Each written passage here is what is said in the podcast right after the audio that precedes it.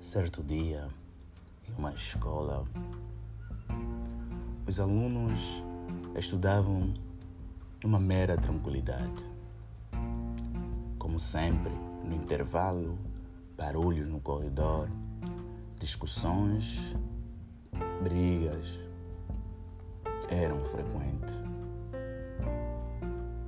No refeitório, sentavam-se em grupos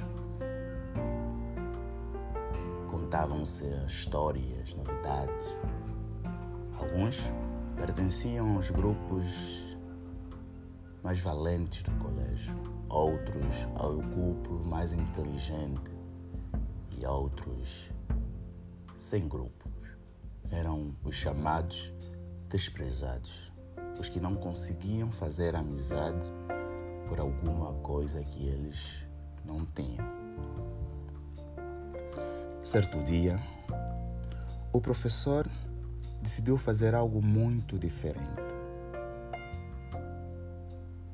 O professor da escola convidou os outros professores para participarem na mesma ação. Então, eles trouxeram balões. Foi dado um balão em cada estudante da escola. Cada um teve de encher o seu balão. E depois eles pediram para os mesmos escreverem os seus nomes no balão. Os professores então falaram para eles deixarem no corredor. Em cinco minutos, naquele corredor tinha mais de 200 balões cheios. Então um professor disse: Vamos fazer uma coisa. Metemos-nos em fila. Eu dou cinco minutos em cada pessoa para encontrar o seu próprio balão no corredor. Numa busca rápida, nenhum dos alunos tivera encontrado o seu balão nos cinco minutos. Então o professor disse: Agora, eu vos dou cinco minutos para cada um pegar um balão. Não importa que nome tiver escrito e entregar no seu dono. Então eles foram lá correndo, pegaram um balão e depois de cinco minutos todo mundo estava com o seu balão e seu nome assinado no mesmo.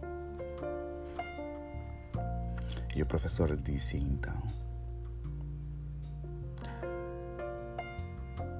Na verdade, esta é uma lição sobre felicidade e não sobre balão. Porque, na verdade, quando a gente procura a felicidade para nós, simplesmente para nós, nunca Mas, se nos preocupamos com a felicidade dos outros, vamos seguramente encontrar a nossa também. Neste momento, o professor fez-nos perceber que podem fazer a diferença quando combinam a sua motivação, energia e tempo junto.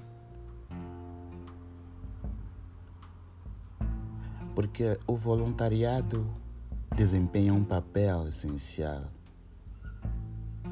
no reforço da coesão social e econômica, promovendo assim a cidadania ativa e a solidariedade.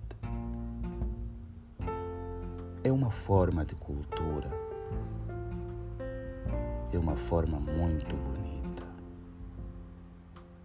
pois coloca as pessoas em primeiro lugar. Passamos a ser protagonistas da transformação social quando nos apoiamos e comprometemos na busca de respostas a necessidades.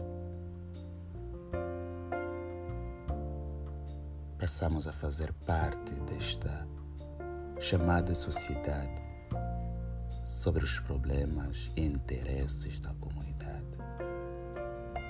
Evidamente, o retorno é garantido e na felicidade dos outros encontramos também a nossa própria felicidade.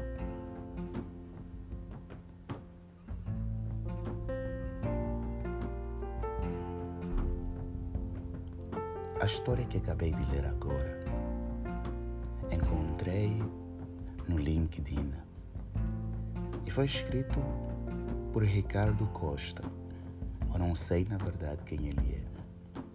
Ao acordar nesta manhã de domingo, me conectei no LinkedIn e encontrei essa história que me encantou logo de seguida. Porque para mim não é só uma história, é uma lição de vida. Então decidi compartilhar com vocês e me dizem o que acharam. Já a última parte é um comentário feito por Paulo Rodrigues no mesmo post de Ricardo. Eu sou Edson